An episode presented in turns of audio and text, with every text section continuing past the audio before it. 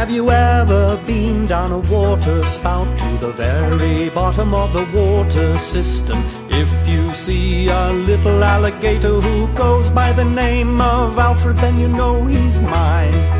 I lost him, I threw him down the water spout, and now I'm feeling lonely cause he's gone.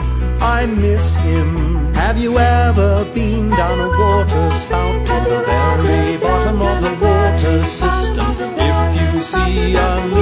alligator who goes by the name of Alfred and you know he's mine.